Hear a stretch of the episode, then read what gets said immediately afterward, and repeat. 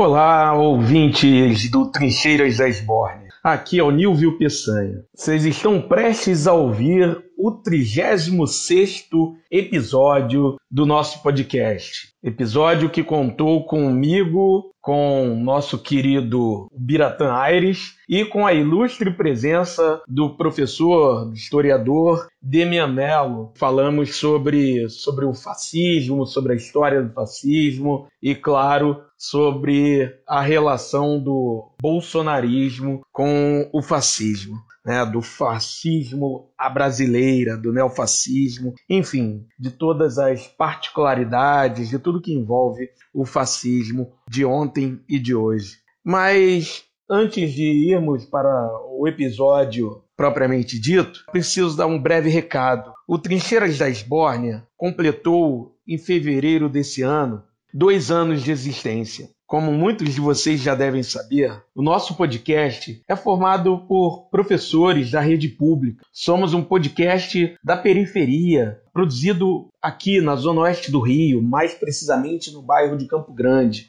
Temos inúmeras dificuldades. Primeiro, porque não é fácil produzir um podcast. É, requer tempo, requer leitura, requer preparo, etc. Segundo, é a questão financeira. Está claro que não somos, estamos longe de ser pessoas abastadas. E claro, ninguém faz um podcast para ganhar dinheiro. Fazemos porque gostamos e também porque é uma forma de militar em prol do que de coisas nas quais acreditamos, como nossa visão política, artística e cultural. No entanto, para continuarmos fazendo com a frequência e com a qualidade que desejamos, com regularidade, precisamos do apoio de quem gosta do Trincheiras, de quem confia no nosso projeto. Diante disso, apresento a vocês, ouvintes, uma forma de apoiar o Trincheiras da Esbórnia. O nosso Pix usando a chave trincheirasdaesbórnia@gmail.com, vocês podem contribuir com qualquer valor e apoiar o nosso podcast. Deixaremos a chave na descrição deste episódio e, por falar nele, vamos ao 36º Trincheiras da Esbórnia. Obrigado.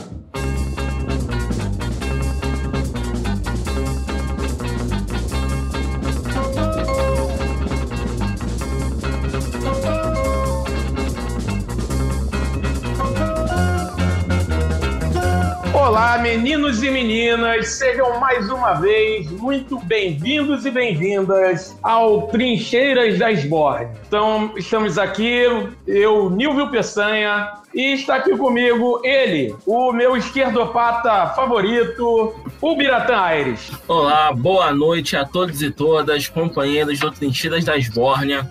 Estamos sobrevivendo nesse Brasil de Bolsonaro, né? É, cada dia que passa a gente vai, vai resistindo e sobrevivendo. E hoje, né, vamos falar de um tema deliciosíssimo, né? Que é saber sobre o fascismo, né? O fascismo histórico, né? Aquele que aconteceu na Itália, a sua versão nazista na Alemanha e tal. E a, a, o comportamento ou a experiência, não sei, o nosso convidado vai explicar melhor, essa experiência neofascista do século XXI e como a gente vai conseguir exorcizar essa praga, que é o mais importante para o nosso país. Com você, Nilvão. Beleza, beleza. É isso. Antes de, de apresentar o nosso, nosso convidado, falar das nossas redes aí, da nossa parceria, nossa parceria com, com a Veste Esquerda. Então, pessoal aí, estiver já querendo comprar várias camisetas aí. Sei que por enquanto a gente não está saindo, não está fazendo nada, mas em algum momento essa maldita pandemia irá acabar e aí a gente vai precisar estar tá bem vestido, né? A gente vai precisar sair, tirar onda aí. Então, nada melhor do que sair com a, bem vestido aí com a veste esquerda. Então, entrem aí no site da veste esquerda, escolham as camisetas que vocês quiserem e coloquem lá o cupom Trincheiras, vocês vão ganhar 10% de desconto. Né? Tem lá também a camiseta, que é a nossa parceria, uma camiseta em homenagem ao Glauber Rocha. Então, vocês comprando essa camiseta, automaticamente também estarão ajudando o nosso podcast. Até porque comunista não é naturista, a gente se veste para sair à rua. Isso, é, isso. compromisso é muito importante. Claro, claro, muito bem lembrado. E também tem nossas redes, tá lá, quem quiser acessar, se comunicar com a gente, a gente está no Facebook, está no Instagram, tem nosso e-mail, trincheirasdaesborne.gmail.com. Então, é só nos procurar, entrar em contato, mandar sugestão, reclamação, uma declaração de amor, declaração de ódio, enfim, entre em contato com a gente, a gente tá, tá aí. E como, como o Bira já anunciou, né, falou aí sobre o tema, e temos o privilégio de ter no nosso episódio de hoje, que é o 36 episódio, temos o privilégio de ter aqui conosco o professor Demian Mello, né, o professor historiador, para falar sobre esse fantasma, né? esse velho fantasma que nunca deixou de nos rondar, né? vai falar sobre a trajetória histórica aí desse o fantasma do fascismo, mas que agora ele tem deixado de ser um, um mero fantasma e agora realmente voltou a ser um, um monstro que está aí no nosso cangote está nos mordendo o calcanhar e está causando grandes dores de cabeça, uma imensa enxaqueca, pra, principalmente para nós brasileiros aqui. Então, por favor, professor Dememelo, se apresente e fale um pouco de você e pode começar já a introdução do assunto. Bom, primeiro agradecer muito o convite por estar aqui. Estou muito feliz de estar aqui conversando sobre esse assunto com vocês, apesar de ser um assunto apavorante, né? Mas é um assunto importante, né? De da gente estar tá, tá conversando. Eu venho dedicando meus últimos anos de pesquisa a estudar o avanço do conservadorismo no mundo inteiro e nesse, nessa onda conservadora, né, que existe na, no mundo, né, a gente tem a particularidade de no bojo disso tudo tem movimentos, ideologias e lideranças fascistas aí que estão emergindo no mundo do século XXI, né? Está há 100 anos da criação do primeiro movimento fascista histórico, né, que foi na Itália, um movimento que foi fundado por vista formal, né, em 1919, né? Está mais de 102 anos já, né? Que esse que é o, a data histórica de criação do movimento movimento fascista italiano, mas que é um fenômeno que é, é um fenômeno que não foi só italiano, né? Um fenômeno que é, encontrou repercussão em vários lugares da Europa e do mundo. Quer dizer, esse ponto é, é muito importante ser dito, né? Ou seja, entre os historiadores, existem basicamente três posições. Né? Tem alguns historiadores que tratam o fascismo como um, um nome próprio de um movimento que existiu na Itália.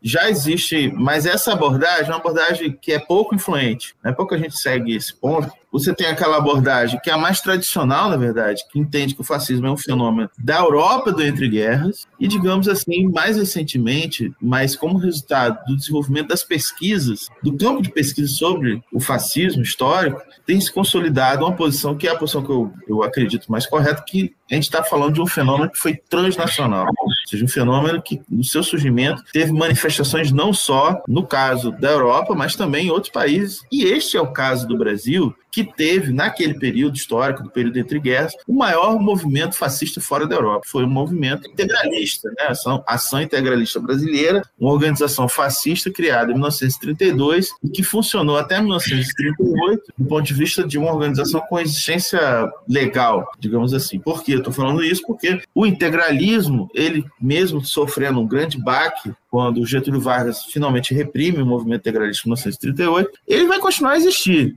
Ele vai ser reorganizado depois do final da Segunda Guerra Mundial, a exemplo de outros movimentos fascistas em outros lugares do mundo que sofreram uma derrota na Segunda Guerra Mundial, né? ou seja, uma derrota cachapante, militarmente derrotado, mas após a Segunda Guerra Mundial vão surgir outras organizações fascistas. E, em geral, os, auto, os pesquisadores chamam de neofascistas, né? justamente para localizar essa existência de organizações fascistas no contexto pós-Segunda Guerra Mundial. Então, quando está falando de neofascismo, para uma série de autores, os mais, digamos assim, influentes, estão falando justamente desses movimentos que vão surgir após a Segunda Guerra Mundial. É, a própria Itália, o fascismo é derrotado, Mussolini é, é deposto em 1943, mas ele consegue ser, ser, digamos, salvo pelas tropas alemãs e ele vai se instalar no norte da Itália e vai tentar ainda manter vivo um regime fascista com, com o nome de República Social Italiana, que é uma experiência que dura pouco tempo, né? Porque é o contexto de uma guerra civil na Itália, né? E que vai levar, inclusive, a própria morte do Mussolini, né? Pendurado num poste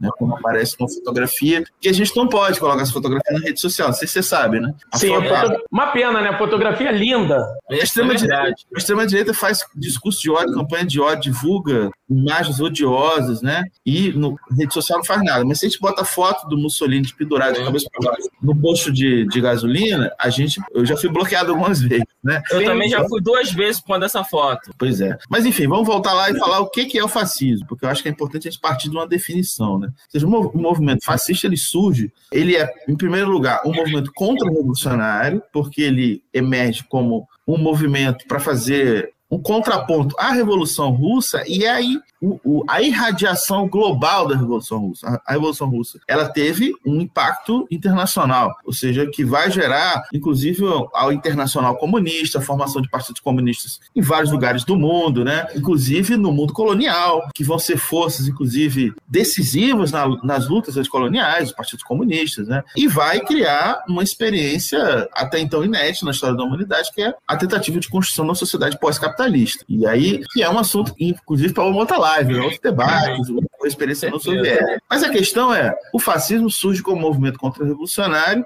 e ele é contra-revolucionário porque ele, ele tem... E aí a gente chega em duas características ideológicas fundamentais do fascismo. Ele é anticomunista e aí comunismo para os movimentos fascistas, naquela época e hoje, comunismo é uma significante vazia. Ou seja, é todo mundo que, que são seus inimigos. Não é, não é hoje que a extrema-direita chama coisas que são absolutamente liberais de comunista, simplesmente porque essas coisas são contra. Né? A Globo comunista, esse discurso do Bolsonaro. Naquela época, tudo que era de esquerda era tratado como comunismo, então o anticomunismo é uma grande chave que engloba muitas coisas, inclusive, digamos assim, as alas do liberalismo mais progressista, né? Porque o liberalismo é complexo também, sempre teve a sua vertente autoritária, né? Mas também teve sua vertente não autoritária, né? Mas o, o fascismo, ele também é antiliberal, importante situar isso. Antiliberal na medida em que se opõe a algumas instituições e valores do liberalismo que tem a ver com constitucionalismo, Estado de Direito, certo? Que são coisas que a gente pode até submeter a uma crítica, mas, digamos assim, são marcos do que se entende por democracia liberal. Por isso que o fascismo ele tem um projeto ditatorial, que acaba com direitos individuais, enfim, liberdade de imprensa, etc, etc, porque, enfim, ele tem essa vertente. Então, ele tem ele tem essas duas expressões do, daquilo que o fascismo nega. E ele é um movimento é, que tem um nacionalismo xenófobo, nacionalismo esse que tem um elemento que, digamos assim, é aquilo que o fascismo afirma, né? Que quando a gente fala de anticomunismo e antiliberalismo, está falando daquilo contra o qual o fascismo se, se opõe. Só, só voltar um pouco, falar uma observação ainda sobre a questão do liberalismo. Por que eu fiz questão de diferenciar a que tipo de liberalismo o fascismo se opõe? Porque, por exemplo, o liberalismo econômico, a defesa da pauta do livre mercado, nunca foi um grande problema para o fascismo, certo? Ou seja, a primeir, o primeiro governo do Mussolini, né, o regime fascista italiano, ele vai se afirmando. Primeiro, Mussolini chega constitucionalmente ao poder, porque ele é nomeado primeiro-ministro, né? Uma complacência das classes dominantes italianas, e aí estamos falando de elites políticas liberais e conservadoras. E por que, que os, os liberais vão apoiar o movimento fascista? Porque eles são contra-revolucionários também. E também porque, do ponto de vista econômico, a agenda econômica implementada originalmente pelo Mussolini é liberal, né? Ou seja, o, o ministro da Fazenda do, do primeiro momento do fascismo italiano, então quando eu falo primeiro momento, é porque a partir de 25, 1925, ele começa um processo de fechamento e implantação de uma ditadura, propriamente dita. A implantação da ditadura na, na Itália fascista, ela é mais processual, ela é mais demorada do que foi, por exemplo, na Alemanha nazista, que o Hitler tomou poder, também, digamos assim, constitucionalmente, botou, botando aspas, assim, não é propriamente eleito, mas ele tinha o maior partido do Rasta, então, pela regra, né, ele podia ser indicado, isso seria, seria um procedimento constitucional. Mas a gente tem que relativizar um pouco isso, porque quando o Hitler é nomeado chanceler, que é o cargo de primeiro-ministro lá na República de Weimar, a democracia alemã já tinha ido pro caralho, já tinha, já acabou, não existia. Uhum. O sistema político é, alemão já não era democrático desde 1930, pelo menos. Depois pode voltar a esse assunto. Mas no caso, voltando ao caso italiano, a política econômica era a política econômica dirigida por um membro do Partido Fascista, que era Alberto Stefani. Ele fez, ele transferiu o controle de empresa pública para o setor privado, ele fez uma reforma do sistema de pensões e aposentadoria que era uma questão importante porque a Itália tinha acabado de sair da guerra, a questão das pensões tinha a ver com a massa da população italiana transferir para o setor privado, ou seja, é uma agenda liberal ortodoxa. E o, o fascismo começa implementando essa agenda, de forma. É... E depois da crise de 29, propriamente dita, que isso, o fascismo vai participar de uma tendência geral do capitalismo, que é uma tendência de abandonar o laissez-faire e ir para uma agenda mais de intervencionismo estatal na economia. Mas esta, lembro, uma característica geral do capitalismo ou seja, isso está presente nos Estados Unidos do New Deal, do Franklin Roosevelt. Ou seja, está presente em países que têm regimes liberais, né, em regimes de, é, autocráticos também, e o caso do... Ou seja, isso não é algo que particulariza o fascismo, né, essa coisa da intervenção do Estado na economia, planejamento econômico. Isso é, é um momento da história do capitalismo. E aí a gente entra em outro ponto importante, que é o fascismo, quanto regime político, ele é um regime de exceção, uma forma do Estado capitalista. Né? Sim, ele sim no sentido de restaurar as condições para a acumulação de capital. Certo? Ou seja, o sentido histórico que a gente enquadra o fascismo. Então, ele é contra-revolucionário, nesse sentido, contra-revolucionário dele, ele é contra é, tanto os valores de 1789, a Revolução Francesa Burguesa, quanto 1917. Então, ele é uma contra-revolução que, que, que condensa as contra-revoluções da modernidade. Uhum. Né? Da Revolução Burguesa, na fase heróica da burguesia, né, na França, uhum. a Revolução Comunista, né, a Revolução Soviética, né, é, para ser mais preciso. Então, o fascismo tem essas características, né, do ponto de vista de a gente pensá-lo como um movimento contra-revolucionário que tem uma ideologia contra-revolucionária e que, em alguns casos, consegue implementar um, um regime fascista, um regime de exceção, e condensa essas, essas características. Então, a gente está falando aqui de ideologia, movimento, né, e um movimento que se liga à forma partido fascista, que é um partido que, como diria o historiador italiano, que eu gosto muito, chamado Emílio Gentili, é um partido milícia, né? Ou seja, é um partido. Excelente nome. Que tem. E olha, o Emílio Gentili fala sobre isso, sobre isso é dos anos 90, tá? Ele provavelmente não sabe nada da história do Brasil. Tá é, com certeza. É um, Já está se antecipando, né? é um visionário. É, é um partido, mais um partido milícia aqui, eu quero deixar claro que é o seguinte: tem a ver com o fato de que é um partido que tem um. Ele está formado em torno a um movimento paramilitar. Sim. Um movimento sim. paramilitar, né? Que tem Outra sempre, característica, que teve, né? Que teve como característica sociológica, assim, ter recrutado a massa dos combatentes desmobilizados da Primeira Guerra Mundial. Uma massa de pessoas que tinham tido a experiência da guerra, né? ou seja, sabia manusear armamento. Ele vai recrutar essa. Tanto que o Mussolini dizia que era o, o que ele pretendia era trincheirocracia, né? ou seja, era, era trazer para o centro da política aquela experiência da trincheira. E todo mundo sabe, ou seja, a Primeira Guerra Mundial foi um troço brutal, é, inédito à humanidade, 9 milhões de mortos, é um negócio, uma catástrofe. E, ou seja, o fascismo tem a ver também com esse contexto. Ele recruta essa massa né, e a, age como, como método da guerra civil. Guerra civil contra as organizações de trabalhadores. Como diria o. Muitos falam, Clara Zetkin, o Antônio Gramsci, o Palmeiro Togliatti, a, o Trotsky, todos concordam, eles podem até ter discordância entre eles, mas concordam com uma coisa: o fascismo é a guerra civil contra a classe operária, em todas as suas manifestações. Né? O anticomunismo é a ideologia guarda-chuva para essa característica. Então ele tem um partido milícia, né? ele tem uma ideologia que tem essas características. O nacionalismo do fascismo é um nacionalismo que ele tem algo que é característico do nacionalismo, que é ter uma visão mítica sobre o passado. O romantismo tem isso, né? uma visão mítica sobre o passado. Mas é baseado na ideia de que aquela nação pura, que era positiva, que era gloriosa, ela entrou em decadência pela corrosão advinda dos valores que estão presentes no iluminismo e na, no socialismo. Então, mais uma vez, Revolução Francesa e Revolução Russa, né? Esse, essa, esse revolucionário, como diria o Lossurdo, né? ou seja, é, é um, um, movimento de oposição a esses dois momentos chave da modernidade. Então, isso é algo que é fundamental de entender, que é uma coisa presente em todos os movimentos fascistas, essa coisa do mito da regeneração nacional. A gente sempre tem um, um, um passado mítico que remeteria à pureza da nação que tinha sido corrompida por algum tipo de crise. Ou seja, percebam, os fascistas apresentam um diagnóstico do que é a crise, mesmo que seja completamente mítico, né? mas é fantasioso, baseado em teorias teorias da conspiração, mas tem isso. Então, no caso do fascismo italiano, é o mito da romanidade, do Império Romano. O próprio termo fascismo remete ao Império Romano, né, que era um símbolo de justiça naquele contexto. O, o nazismo, né, o nazismo também tem um discurso de glorificação dos cavaleiros medievais germânicos, né? Não é por acaso que chama Terceiro Reich, porque o primeiro Reich é absolutamente mítico, é qualquer coisa que nunca existiu, mas que eles dizem que existiu no período medieval que remete ao Sacro Império Romano Germânico. Já o Segundo Reich foi o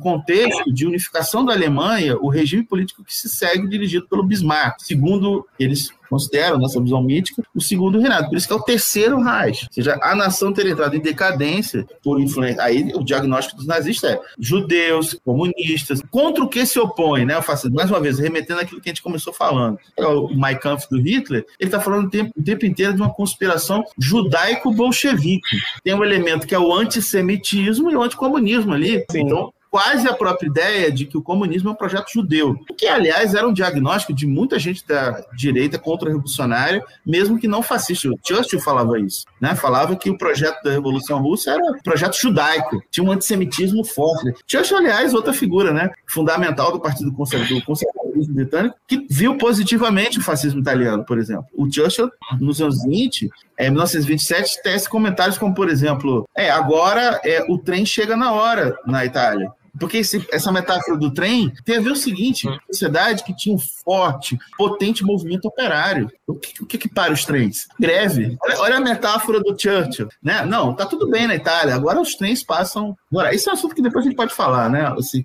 mas que é fundamental para entender. Ou seja, os fascistas só se empoderaram, chegaram ao poder, implantaram seus regimes, porque contaram com a colaboração das elites políticas tradicionais, das classes dominantes, no caso da Itália, da Igreja Católica, mas principalmente da monarquia e do exército.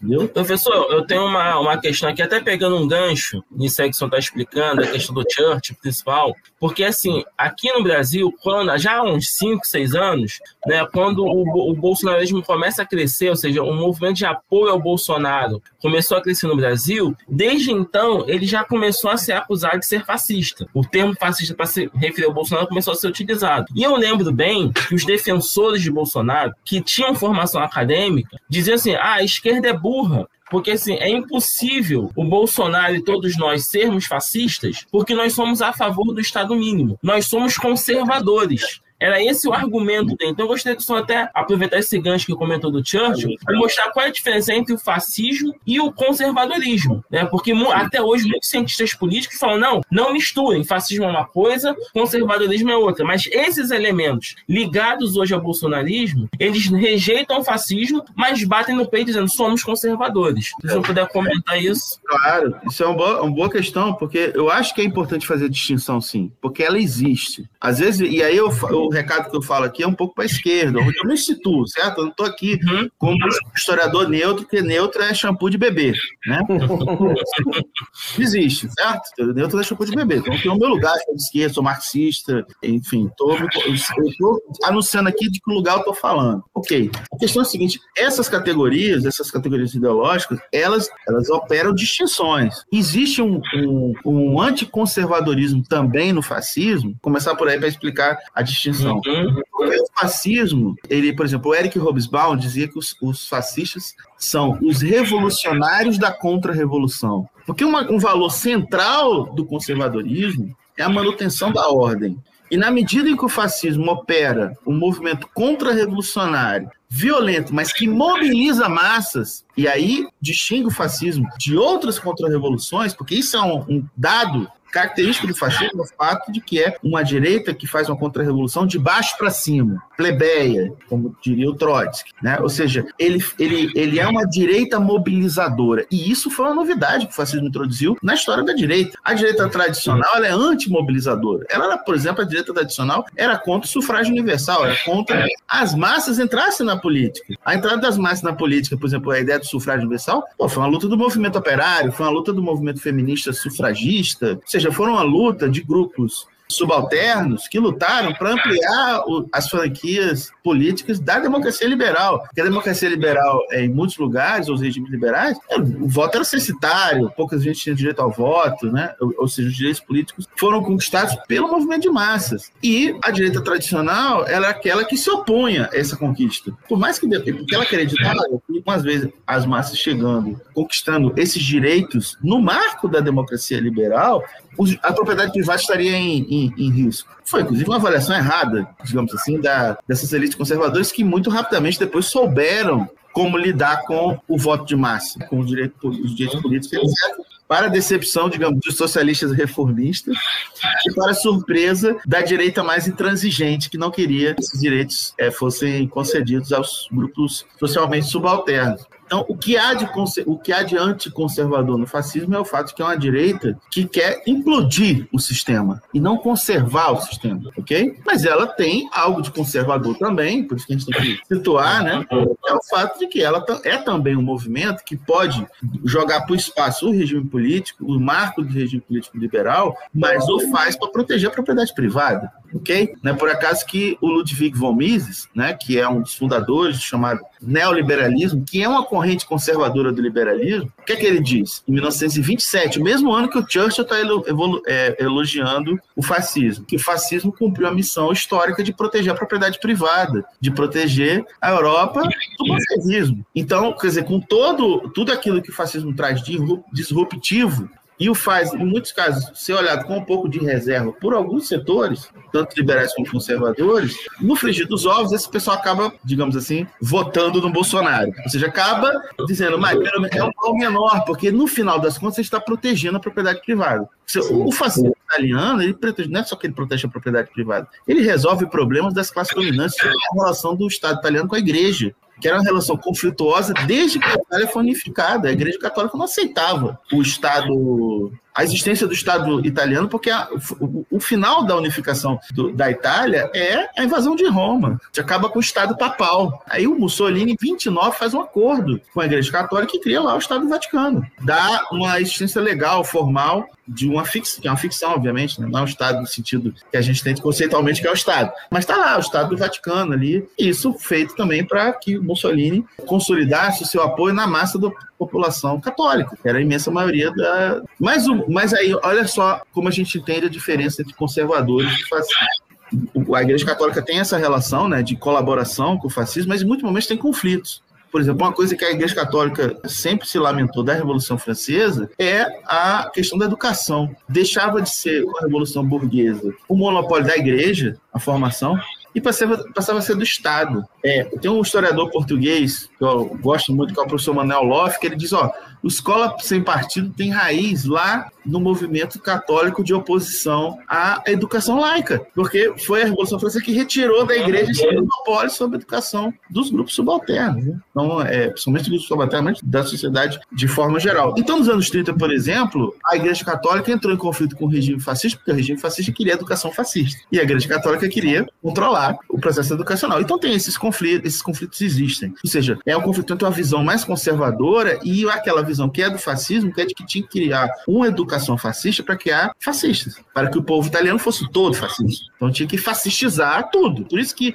o termo totalitarismo, que depois os liberais vão transformar no, numa categoria anticomunista, mas ele surge na luta contra o fascismo e os próprios fascistas adotaram esse termo positivamente. Gente viu que eram totalitários. É um termo da época. O Mussolini não, é Estado totalitário, é isso que a gente quer. Ou seja, controlar todos os aspectos da vida do sujeito, do momento que nasce ao momento que morre. Estava enquadrado nas instituições do Estado, do Estado fascista. E aí a gente entra no outro ponto que o Bira colocou, que é muito importante, que é esse discurso de que o fascismo não pode estar ligado à coisa do Estado mínimo. A gente tem que começar a responder essa questão, primeiro dizendo o seguinte: Estado mínimo é uma ideologia, naquele sentido do Marx, na ideologia alemã. Ou seja, é uma falsa representação da realidade. É uma inversão da realidade. Estado mínimo não existe. Não existe. Não existe. Anarcocapitalismo é uma piada. É coisa para adolescente que quer comprar videogame sem pagar imposto. É basicamente.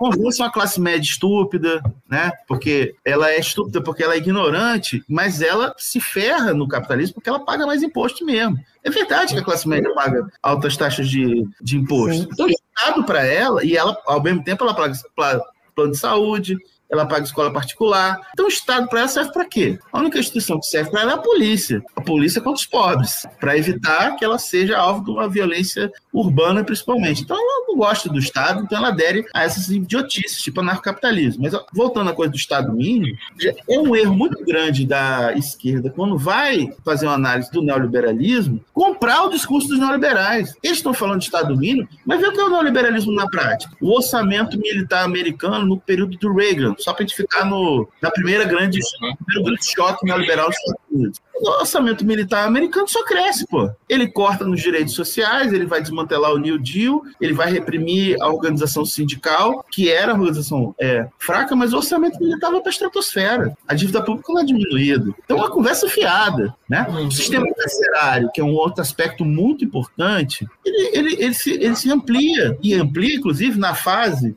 posterior ao Reagan, posterior aos republicanos, né? É Reagan, depois vem o Bush, então vem é Clinton, que dá continuidade à agenda neoliberal, mas faz algumas modificações, certo? Então, mais uma coisa que o Clinton não modifica é a política carcerária, que faz parte da lógica neoliberal. Porque o que, é que o neoliberalismo faz? Ele desmantela uma rede de serviços públicos para uma parte da população e oferece como política de Estado para os pobres um encarceramento, para que todo mundo fique no seu lugar. Então, o, o crescimento da população carcerária nos Estados Unidos na década de 90, na era Clinton, é explode. É um crescimento mais acelerado que na era Reagan. Né?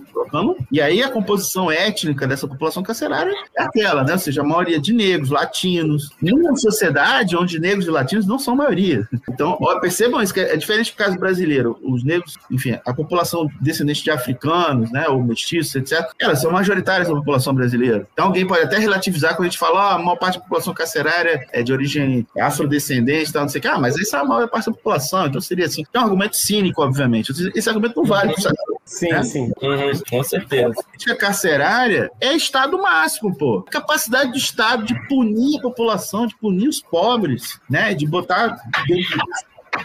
O Estado neoliberal, do ponto de vista da economia, ele é ativista. Ele pode privatizar empresas, mas ele está o tempo inteiro salvando essas empresas. Pô. Essa é coisa agora, a crise de 2008, né? Vem a crise de 2008, aí vem, vem a conversa lá. Acabou o neoliberalismo, porque agora o Estado está salvando as empresas em dificuldade. A história do neoliberalismo é essa. Assim, o capitalismo, depois da crise de 29, nunca mais teve essa conversa fiada de que deixa que o mercado se autorregula e sai da crise. Vira tudo keynesiano na hora da crise. Então, uhum. salva as grandes empresas. Depois, esse, o custo desse salvamento vai para quem? Para a população. Pra sim, sim. É, cortar direitos, etc. O Estado que tem a capacidade de fazer isso, ele é ativista. Então, o Estado neoliberal, ele é ativista. Então, isso é a primeira coisa que a gente tem que dizer.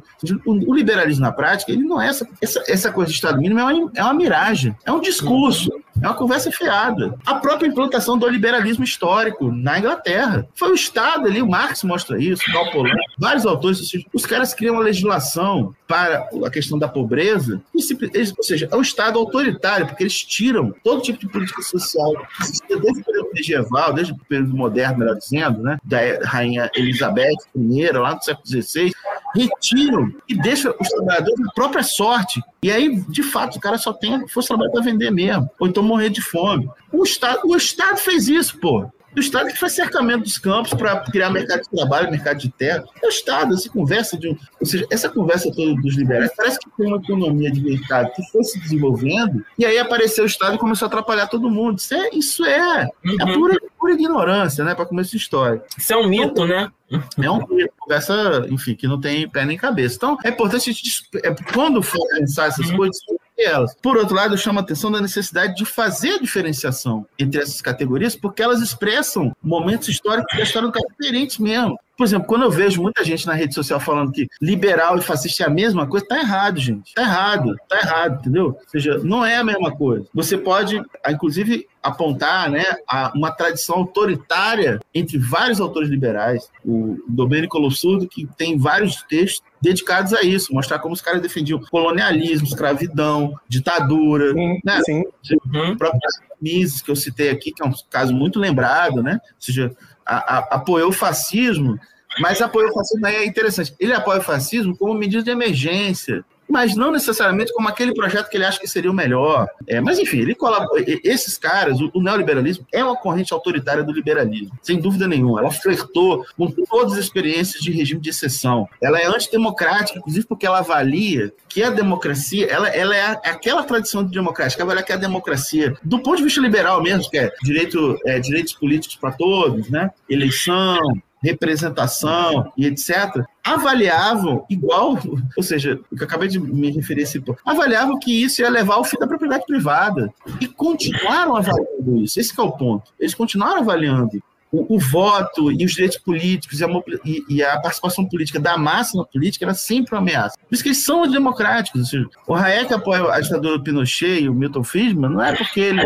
não, não tinham viajado para o Chile não sabiam o que estava acontecendo na. Eles sabem o que está acontecendo eles são como a democracia mesmo, porque a democracia para eles é ameaça. Eles pensam no sistema. Mas o fascismo, pelo, pelo fato de ser uma contra-revolução mobilizadora, essa característica, ela é a característica que cria um incômodo na direita tradicional. Então ela pode colaborar com o fascismo no contexto de ameaça ou de crise completa das, das instituições do, do seu regime é, político, mas isso não significa que são a mesma coisa. Isso é muito importante de, de, ser, de ser assinalado, porque do ponto de vista da ideologia fascista, ela é antiliberal também. E anticonservadora nesse limite, ok? Ou seja, ela quer conservar a propriedade privada, tal como liberais também. Né? Então, nesse sentido, os dois são os liberais também são conservadores nesses termos.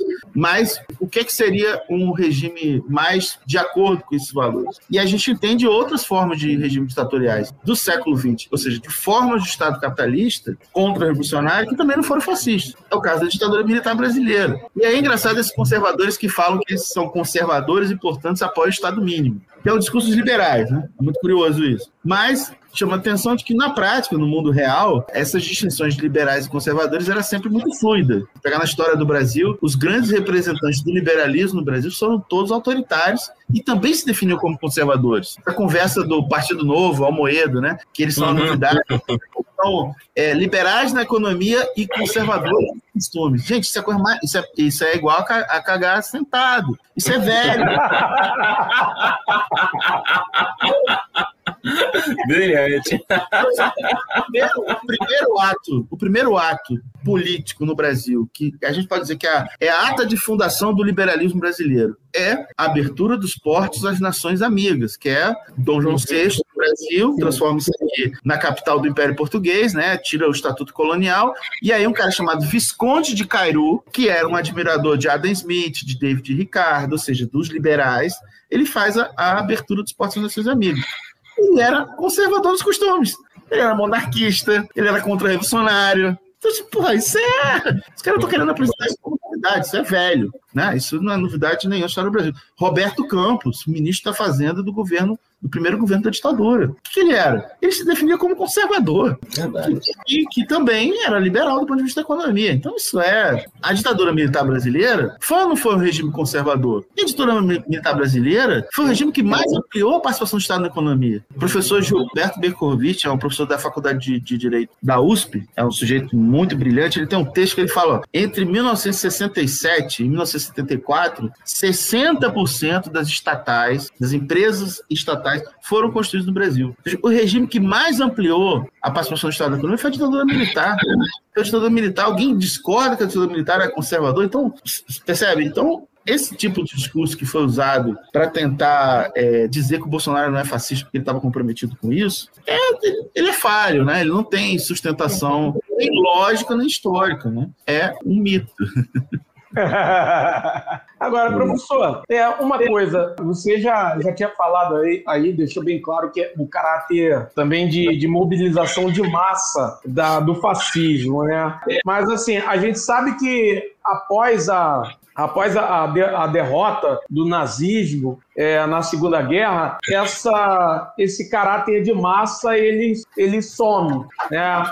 E, e os, os, grupos, os movimentos fascistas, né, eles procuram se esconder, né, se ocultar, se camuflar. E isso vai perdurar por muito tempo. Hoje em dia, o que a gente vê já, já é uma coisa diferente, né? Próprio bolsonarismo já é um, novamente, é o fascismo voltando -se a, se conciliar com as massas e tudo mais. Eu gostaria que você comentasse um pouco, falasse um pouco sobre isso, sobre essa, essa transformação aí, essa, essa, essa transição. Esse ponto, é, esse ponto é muito importante, porque durante muito tempo, a, o campo de, esse campo de pesquisa que estuda fascismo, extrema-direita de forma geral, tinha concluído que ao contrário do que os marxistas falam, né, o fascismo ele é uma possibilidade que está colocada na história do capitalismo, né, ele, ele, ele pode ressurgir nesse sentido, de um regime de exceção para salvar o capitalismo, etc. O que tem se consolidado é a ideia de que a, depois de 1945 a, a extrema-direita tem assumido uma forma grupuscular. Eram sempre grupelhos e que assumiram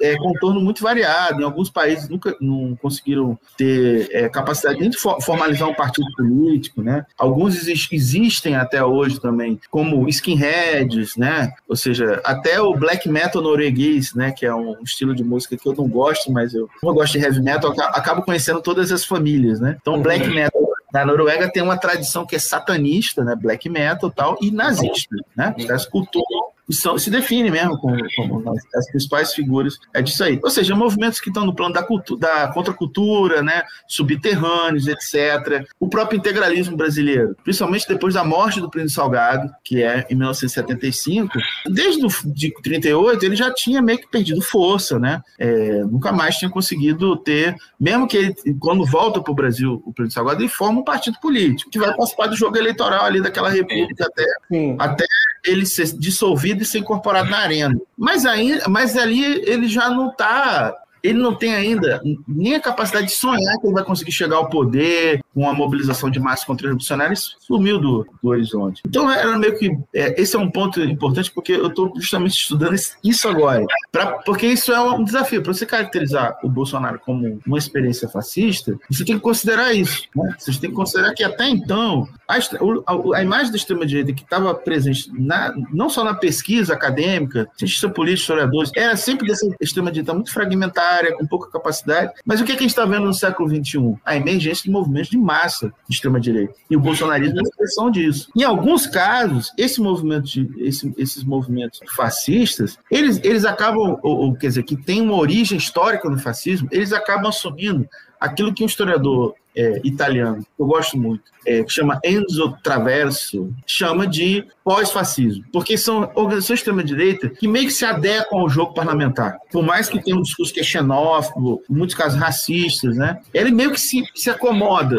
no sistema político liberal, mesmo que ele só consiga essa acomodação pelo fato que o sistema político liberal está em crise. Porque esse é outro dado do mundo do século XXI, a crise da democracia, que é algo reconhecido por pessoas que estão à direita, à esquerda, ou seja, é um tema da, do, do momento. A teoria mais radical, a teoria crítica de esquerda, mesmo que não seja de carisma mas, por exemplo, os Foucaultianos, alguns muito interessantes, como o Andy Brown, por exemplo, pensam que o neoliberalismo acabou gerando as condições para experiências antidemocráticas. É o que explica essa da extrema-direita é o tipo de dessolidarização. A experiência do neoliberalismo dessolidariza a sociedade, cria um caos. Ou seja, as políticas públicas que foram desenhadas, por exemplo, a previdência social, que é uma, uma medida. O que é a Previdência Social? É uma solidariedade intergeracional. Os que trabalham hoje sustentam os que trabalharam ontem que estão velhos vão se aposentar ou tiveram problema de saúde, ou seja, é uma, um sistema de solidariedade. O neoliberalismo transformando isso numa mercadoria, privatizando as previdências, acaba com esse sistema de solidariedade. Isso é só um exemplo de vários resultados sociais do que o neoliberalismo provoca. Ou seja, por que, que o, o Bolsonaro quer armar todo mundo?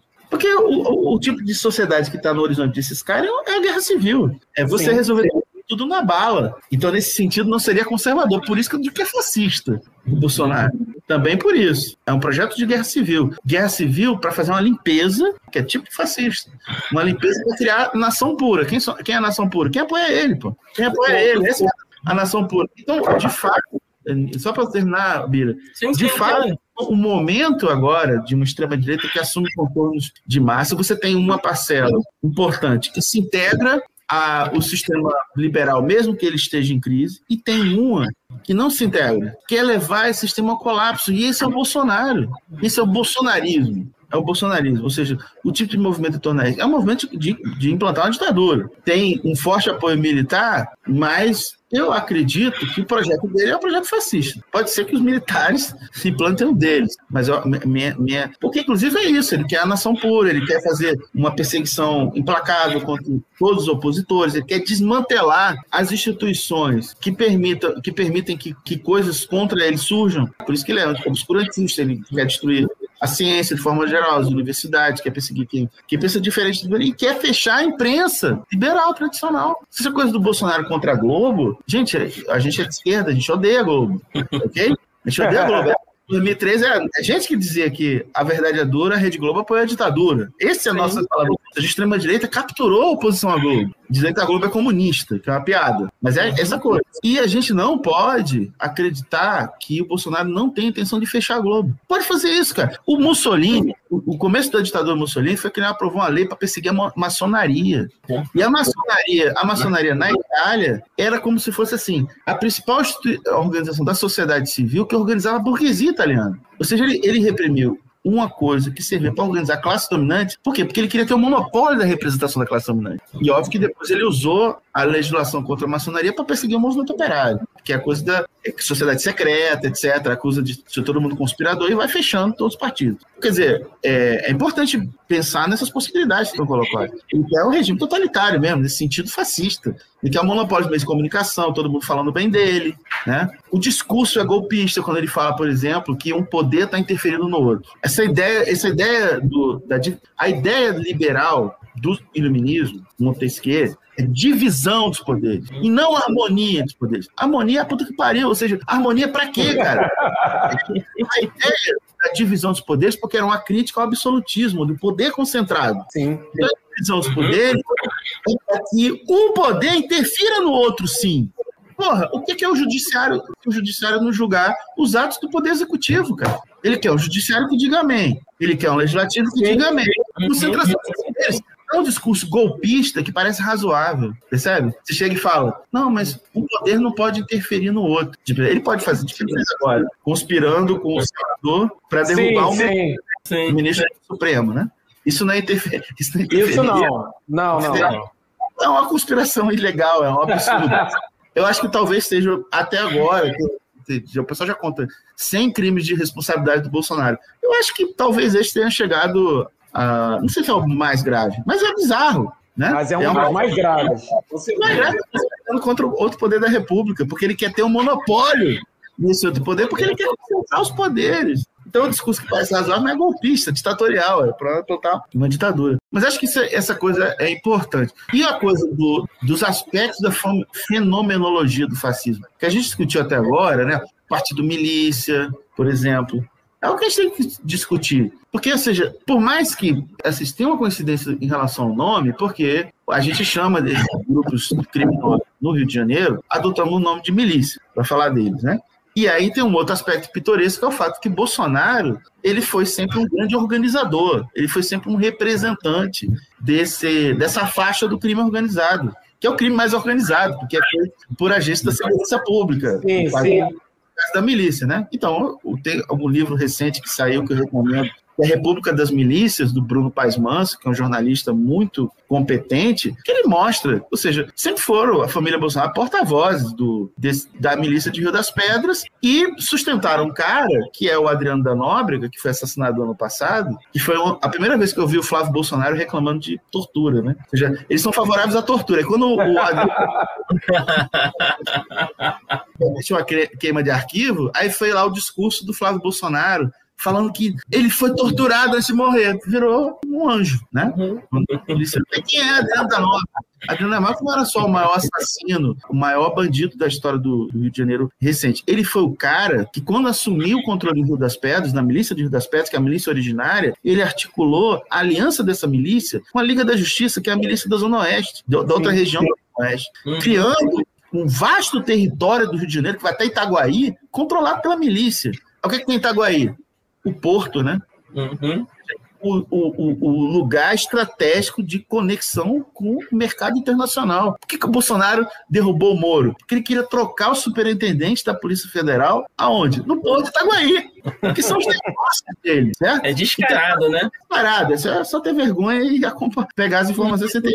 O que acontece? Ou seja, o Bolsonaro é orgânico do, desse universo do crime organizado, né, que, que, que são as milícias. Só que, além disso, ele tem um discurso de armamento população. Quem é a população? A população dele. Porque tu acha que. Eu já vi muita gente. Uhum. Eu não quero nem citar o nome, porque me dá muita vergonha. Tem um que é, que é de um, um portal, que todo mundo da esquerda acompanha ele e tal. Que é um sujeito assim que fala muita besteira. E outro dia ele estava falando: a gente tem que pegar esse decreto das armas, a esquerda tem que começar a usar armas. Você acha que a gente vai ter acesso? o cara uma merda dessa, assim? Acho que é igual curso, a gente vai fazer um curso de Detran para tirar o.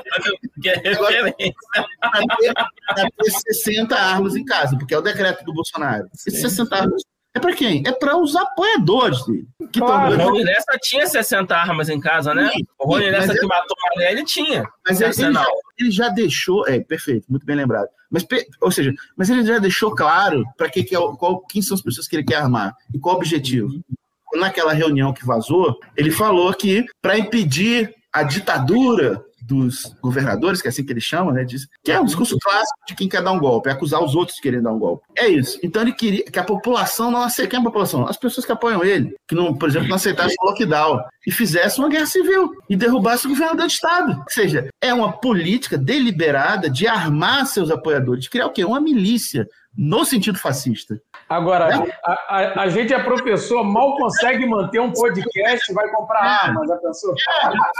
É, vai comprar.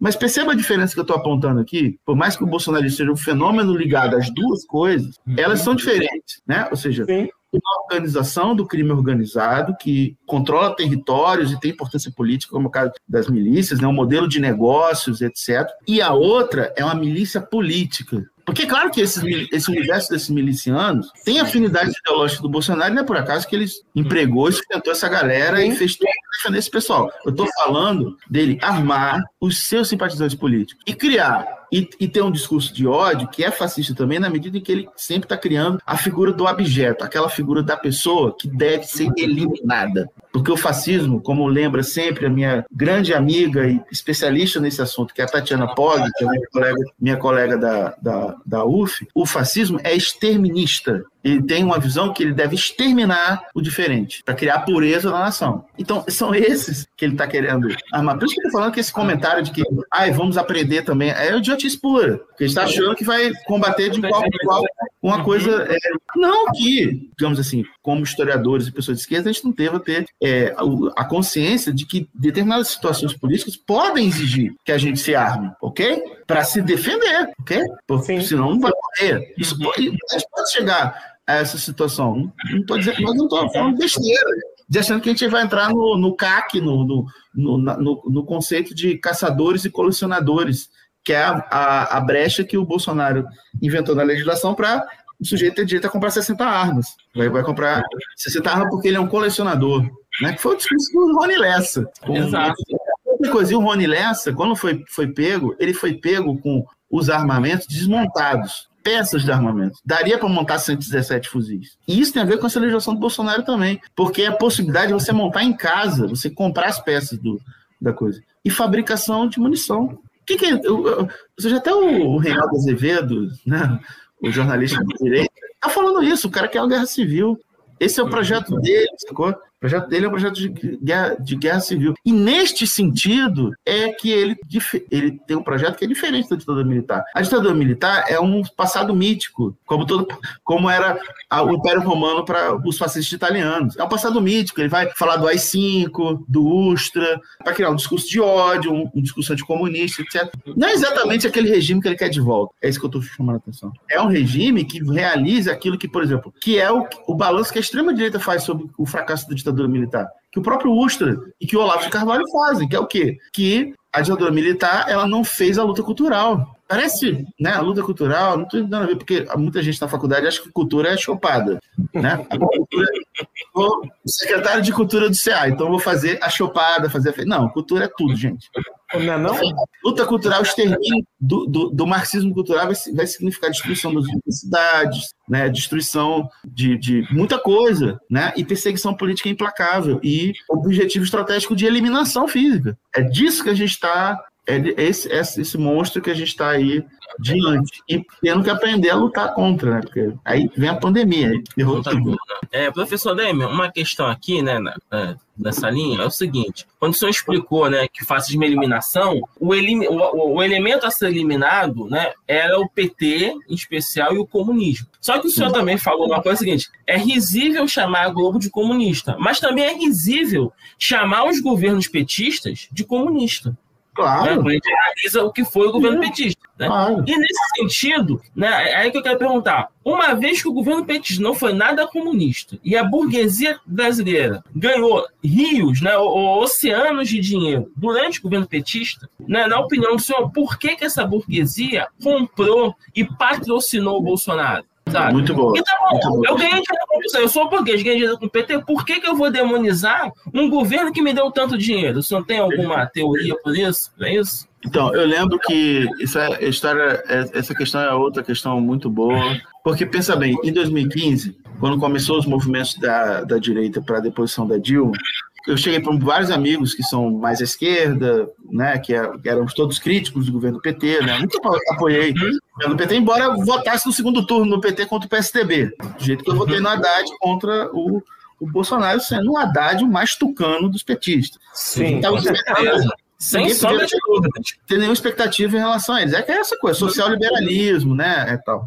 E qual é de chuchu do PT? É, perfeito. Só que aí o que acontece? Tem uma coisa da burguesia, ela ser a classe dominante não por acaso. E tinha uma coisa na época do PT que fez com que a burguesia ganhasse muito dinheiro, que era a, o tipo de política econômica, sem dúvida nenhuma, certo? Isso, isso foi um, um incentivo à acumulação capitalista, à formação de grandes fortunas, mas tinha um ciclo econômico e a festa acabou, como diria o Paulo Guedes. Né? Ou seja, e a burguesia, quando optou por derrubar o governo do PT, ela declarou ali naquele momento que ela estava abrindo mão da conciliação de classe, da concertação social, que só podia ser efetivada pelo PT, porque é o único partido que tem condições de fazer a concertação social no Brasil, algo que o Ciro Gomes não entendeu.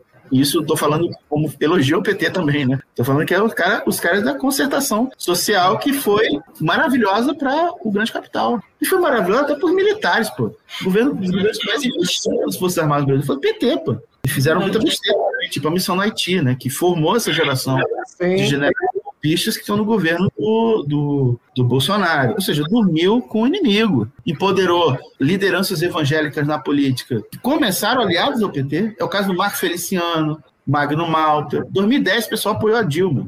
Eles rompem depois, né? E vão lá cair no braço do, Bolsonaro. Mas é a, a, parte política. Vamos voltar para a parte do, do, grande capital. Quando a burguesia decide derrubar o governo do PT, ela está trocando a concertação social pela guerra social. E esse é o sentido da agenda das classes dominantes desde o governo Temer. Gente, a gente está num país que às vezes a gente não consegue acreditar nisso. Num país que os caras aprovaram a emenda à Constituição de congelamento dos gastos públicos por 20 anos. Por 20 anos. É um, but, é um saque, é um butim do Estado brasileiro. É uma devastação completa. Né? Os caras estão fazendo uma política com a seguinte previsão: não vai ter crescimento mais. A gente vai ter que achacar a classe trabalhadora, a gente vai ter que destruir os direitos sociais, vai ter que é, mercantilizar a Previdência, acabar com a Previdência Social. Os caras conseguiram fazer isso tudo, cara. Tá faltando o quê? Acabar a Lei Áurea? Sério mesmo. Tá faltando o quê mais? Os caras querem fazer a reforma administrativa agora que os caras vão querem aprovar, e provavelmente vão aprovar, fuder com a, a destruição do serviço público no Brasil, com as carreiras, enfim. É um Sim. troço de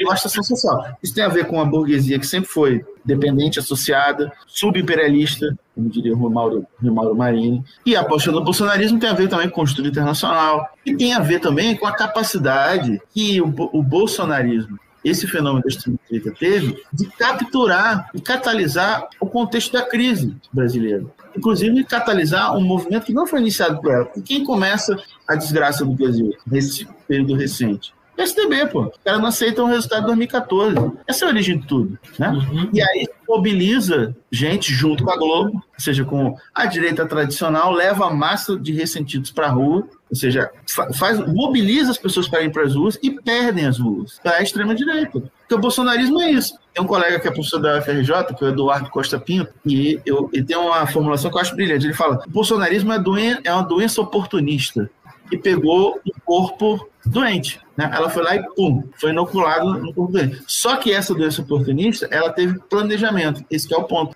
uma contribuição importante também de um outro pesquisador sobre militares no Brasil, que é o professor Piero Leiner, que é professor da Federal de São Carlos, e ele fez uma reconstituição histórica dos momentos onde o alto comando das Forças Armadas abraçam o Bolsonaro. E isso é muito importante. Os caras abraçam o Bolsonaro como candidato a presidente da República em 2014 depois do resultado das urnas. Esses militares, o, general Heleno, que era um cara que vinha de longa tradição da extrema-direita militar, ele liderou a missão no Haiti. Quando ele volta ao Brasil, ele volta fazendo uma coisa que formalmente os militares são proibidos de fazer fazer política. E ele volta fazendo polêmica com a demarcação de terras indígenas Raposa Serra do Sol, lá em Roraima, começa fazendo política. O governo do PT fez assim, aquelas punições que transferiu o cara para outro lugar e etc., mas ele continuou fazendo agitação política. O general Mourão, isso sem falar numa duração mais longa, onde esse, essas Forças Armadas elas foram educadas com a ideologia do Olavo de Carvalho, com a ideologia da extrema-direita americana, essa é, reciclagem do velho anticomunismo das Forças Armadas brasileiras. Então, isso tudo foi uma certa, uma certa bola de neve. Mas até 2014, e esse é o, é o dado que esse professor Piero Leiner traz, até 2014, o Bolsonaro era proibido, até 2010, desculpa,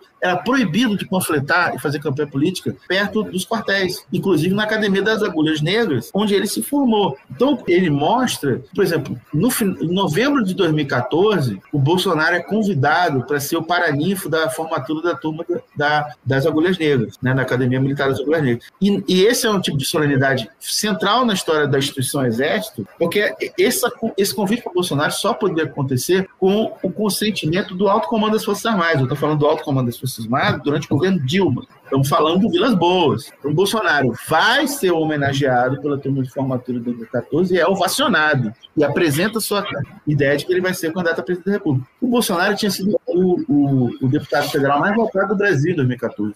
Ele era um, uma figura da extrema-direita em ascensão e, finalmente, as Forças Armadas, que não deixavam ele panfletar perto, trouxe ele.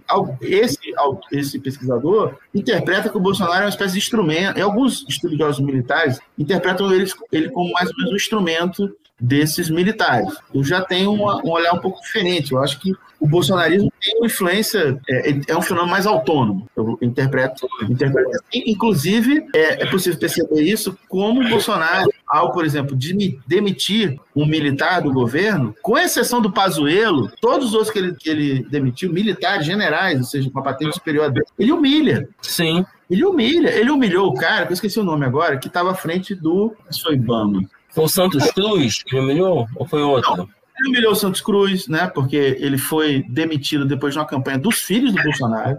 E ele, ele, ele, também, na, quando ele demitiu o cara do Ibama, que ele tinha colocado um general lá também. Ou seja, gente de extrema-direita também, igual ele. Anticomunista, tapado, acredita em ditadura do politicamente correto, toda essa idiotice do, do olavismo. Porque são todos assim. Né? O Vila, aí o Vilas Boas, o Vilas Boas que foi, foi vendido pela mídia e a imprensa, e, e a esquerda engolia isso, que o Vilas Boas era um legalista.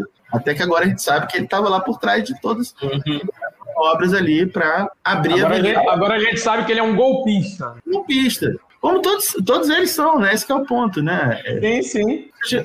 Uma coisa que eu não consigo entender. Teve uma parte da, da academia e e, e da, da, da, política, que por alguma razão que eu nunca entendi, acreditou que as Forças Armadas, quando acabou a ditadura, ela tinha se convertido à democracia. Eu sei porque eu, eu fui durante muitos anos de um laboratório que estuda militares. Eu, eu nunca fui um pesquisador desse assunto, mas eu, assim, eu acompanho a literatura, eu leio esse material há muito tempo. E eu vi, e às vezes eu participava de simpósios, e eu via como tinha gente gabaritada, nome de referência na área, que ficava falando, não, hoje em dia as Forças Armadas não são aquelas dos anos 60, aquele antigo, agora elas são mais modernas e tal. Eu falava, gente, por que, que eles fizeram isso? Eles se converteram. Eles não, saíram, eles não foram derrotados. O final da ditadura não foi uma derrota. Eles negociaram a saída da ditadura, eles controlaram em grande medida a saída da ditadura militar. Não teve julgamento. E é por isso que um dos motivos da, assim, da criação desse grupo militar que vai abraçar Bolsonaro foi a Comissão da Verdade. Né? É, uma, é também uma reação à Comissão da Verdade que esse, esses caras estejam, tenham feito esse movimento de abraçar o Bolsonaro como símbolo deles, né? porque é um revisionista. Né? Ele tem uma, uma leitura revisionista do negacionista, melhor dizendo, do período. Né? Ele nega que foi uma ditadura. Né? Sim. Então, eu dei essa volta toda para a gente entender mais ou menos qual foi o movimento que as classes dominantes, as instituições da alta burocracia de Estado tomaram no último período para criar esse, esse coisa. Isso que a gente não falou do judiciário da Lava Jato, que, que é um fenômeno é, que é fundamentalmente autoritário, né? Se a gente for ver bem. E assim, sem não ficar chovendo muito no molhado e ficar falando da, das coisas que são mais óbvias, a perseguição ao Lula, que foi evidente, a perseguição ao PT, que foi evidente, o ritmo de desenvolvimento das operações para afetar o sistema, o jogo político partidário, para ferrar com a vida do PT, isso tudo é evidente agora, é cristalino, tá tudo documentado. Uhum. Mas o projeto dos caras apareceu quando o Dallagnol apresentou as tal das 10 medidas de combate à corrupção, que é a defesa do estado de exceção no Brasil defesa de polícia política, é defesa de coisas absolutamente anticonstitucionais, antiliberais. Eles são uma corrente autoritária no Brasil. Então, o bolsonarismo, essa é uma outra característica importante, ele vai ser um catalisador de várias correntes autoritárias da sociedade brasileira. Sim. Alguns foram expurgados, como o caso da Lava Jato, né? Tirou o Moro e, e tirou essa foto. Mas tem muitas outras que estão lá, que estão lá dentro, né? O autoritarismo está presente, por exemplo, entre a alta hierarquia das igrejas cristãs brasileiras, seja católica, seja mesmo que não seja a CNBB, mas é gente muito poderosa no interior da, da, hierarquia católica, por exemplo. Os evangélicos também, né, majoritariamente apoiam e são a base mais fiel de sustentação do Bolsonaro. E se a gente olhar a composição dos ministérios do governo, pô, o Ministério da Damares, a Maria é pastora, o cara que está na FINEP, ou seja, as instituições estratégicas culturais no Brasil estão na mão de um extremo-direita obscurantista, né? E, ou seja, que é, os integralistas são... também com a Damares, né? Gente, os integralistas no ministério dela, né? Sim ministério da Damares é um caso a ser estudado, tipo assim, daqui a um tempo vai ter tese de doutorado só sobre o Ministério da Damares, ou pelo menos monografia de conclusão de curso, etc. Ou seja, trabalhos monográficos só para esse ministério, porque é um zoológico da extrema-direita, ele tem integralistas, ele tem... Quando fala assim, tem integralista, tem fundamentalismo cristão, às vezes são as mesmas pessoas, porque o, o integralismo é fundamentalista é, cristão, né? Inclusive o antissemitismo que está presente no... O integralismo é um, uma componente do é uma componente dessa leitura sectária do cristianismo, né? Que é, que é, que é essa coisa de que os judeus que mataram Cristo, blá blá blá, essa conversa é, fiada toda do antissemitismo que está presente em algumas correntes da, a extrema-direita, não em todas, porque inclusive tem a corrente extrema-direita que tem origem judaica, que obviamente são alvo de, é, de muita crítica, inclusive dentro da própria comunidade judaica é, brasileira que não aceitou o Bolsonaro. Mas as instituições, como diria o professor Michel German, que é judeu e é um intelectual de esquerda brilhante, é um grande historiador e é, e é enfim, recentemente deu uma entrevista para o The Intercept falando isso, ou seja, as instituições da comunidade judaica brasileira chancelaram o Bolsonaro. Ou seja, Bolsonaro indo lá na hebraica e fazendo aquele discurso racista, ele vai na hebraica, faz um discurso racista, mas o fato de ele estar na hebraica meio que o livro da acusação de ser um pró-nazista. Apesar de a gente ter símbolos do nazismo e das. Aí, Sim. Ou seja, é o cara que foi secretário de Cultura fazendo a imitação do Goebbels, é esse Felipe Martins, que agora parece que vai ser finalmente demitido, fazendo o símbolo da é, supremacia branca também. Ou seja, as coisas estão aí, né? É o discurso eugenista. O que é o discurso Bolsonaro sobre a pandemia? Alguns vão morrer. Sinto muito. Sempre, sempre percebe. Ou seja, tem uma galera que vai morrer. Quem que vai morrer? O pessoal mais fraco. É eugenia pura. Sim, sim. Uhum. E é puro. Então, ó, se você, você não é da raça perfeita, você, enfim, tá com sobrepeso, você não faz esporte, tá, não sei o quê, então você vai ser eliminado, mas a sociedade vai continuar. É bizarro, é nazismo isso, cara. Isso é oficial, cara, né? Agora, é curioso como, como a, a, sociedade judaica ela, ela tem essa. Ela é seletiva, né? Ela se fica indignada com, com algumas coisas e com outras não, né? Mas é... eu acho que aí a gente tem que diferenciar. É, é, muito ampla a comunidade judaica. Eu não sou especialista, sim. não tenho, eu não tenho competência, eu acho que, inclusive, é um tema que vocês podiam procurar o próprio professor Michel Guerra, que é o professor da FRJ, e ele é um especialista nesse assunto, ele tem uma, uma, um mapeamento muito interessante sobre essa questão. E, assim, a gente tem tanto, por exemplo, a Hebraica do Rio de Janeiro, ela é dirigida há anos por um cara de extrema-direita que é bolsonarista. Sim. Mas, por exemplo, no Rio de Janeiro tem outras é, sociedades da comunidade judaica são muito mais, mais esquerda. Tem um aqui, o cara, eu tô, eu tô pé da vida porque eu esqueci o nome deles, porque eu já fui convidado algumas vezes para ir lá falar mal do Bolsonaro e falar de fascismo, né? É, como é o nome, cara? Puta que pariu. Eles não vão me perdoar, porque eles me chamam sempre. E eu sempre vou lá. Então, ou seja, mesmo. Vamos generalizar, né? Ou seja, tem o. o o, o Michel Guerra chama atenção para isso. A mesma quantidade de pessoas que tinha dentro da hebraica para assistir o Bolsonaro naquele dia, tinha a mesma quantidade de gente fora protestando contra o Bolsonaro seja, que, onde é que circulou essa notícia? Você só circulou a notícia de que tinha um ato do Bolsonaro na hebraica. O pessoal que estava do lado de fora, que era a mesma, tipo, ele, ele sabe disso porque ele estava lá, inclusive, né? Ele fala a mesma quantidade de gente. Não, ele não estava lá, não. Ele falou que ele não estava porque ele estava na Palestina, né? Ele estava justamente lá fazendo trabalho de solidariedade aos palestinos. Né? Claro, ele é um cara de esquerda, né? Ou seja, você tem uma diversidade nesse. Sim. Então você tem os que os que apoiam e que usam o fato de serem da comunidade judaica para dar uma, fazer uma limpeza do Bolsonaro, para criar ele como um. E, e, tem isso, o pessoal que é contra, que critica, que também é contra o Bibi lá em, em Netanyahu, lá em Israel, né? Ou seja, é um troço complexo, né? E tem coisas de, de relação de forças, né? E tem uma disputa interna, né? O próprio Michel é, é parte disso. Né? Está o tempo inteiro fazendo provocações a, a essas instituições judaicas quando elas chancelam né, o fato de que tem nazista no governo. Ou seja, isso é uma coisa que não poderia ser.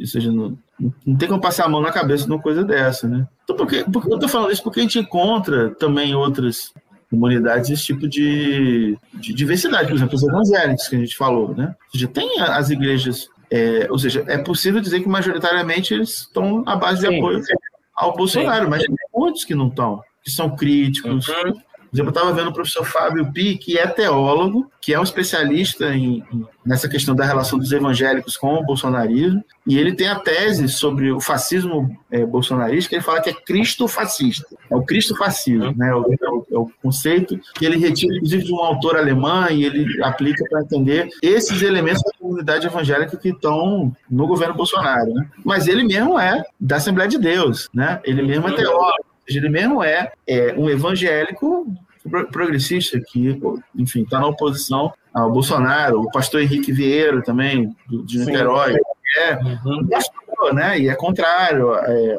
é, um socialista, né? Enfim, quer dizer, é, eu acho importante a gente pensar nisso, porque, inclusive, eles são um estratégico político, eles são uma religião em expansão, né? Eles, é, a comunidade evangélica vem crescendo de forma muito importante, né? Então, se a gente faz um discurso de que todos os evangélicos são nazistas e todos são bolsonaristas, a gente está fazendo uma política errada, né? Porque a gente está é, pegando uma, em vez de analisar a complexidade do fenômeno, está fazendo uma caricatura seja do mesmo jeito, né, com a, o caso da, da comunidade judaica, né, a gente vai observar esse tipo de, esse tipo de coisa. Ou seja, na ditadura militar, teve uma, um, um setor né, da comunidade libanesa que apoiou. A gente vai dizer que todo mundo da comunidade libanesa era pró, hum. pró também não, não se sustenta, percebe? Então, é. Uhum.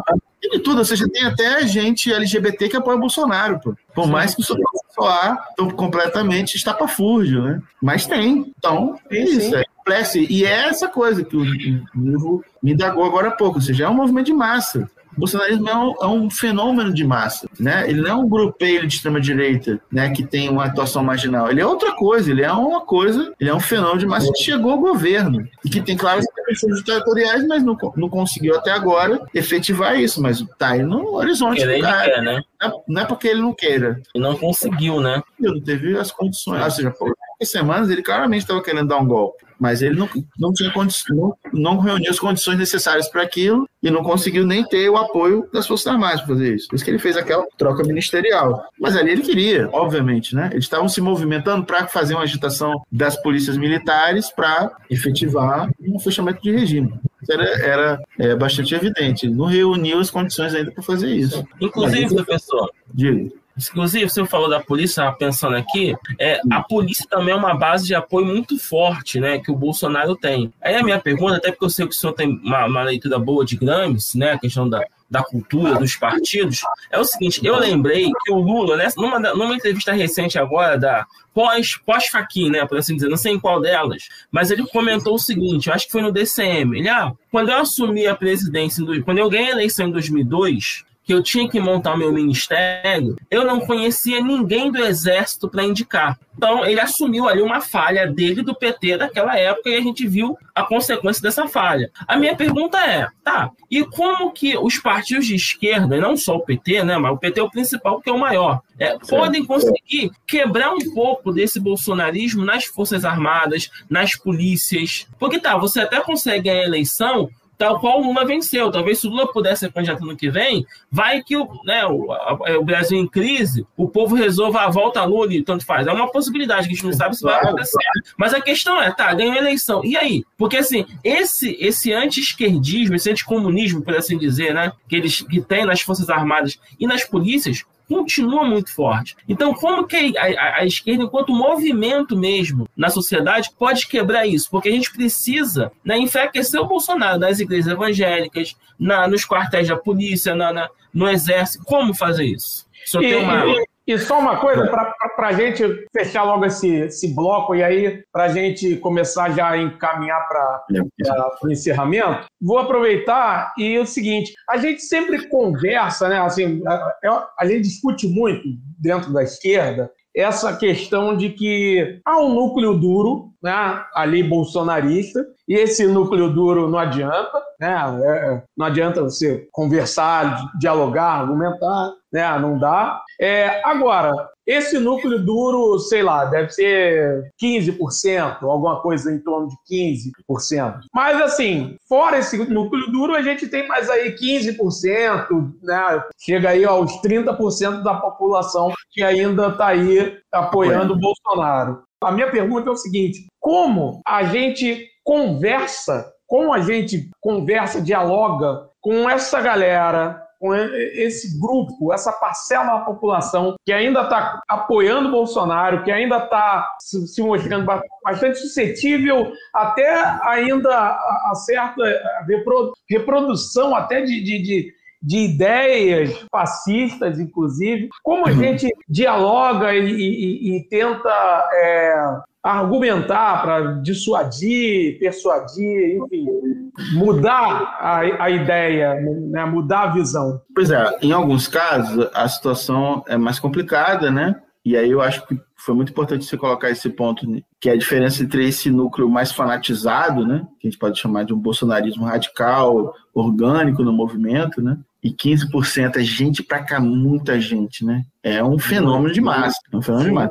15% num cenário eleitoral muito fragmentado vai para o segundo turno.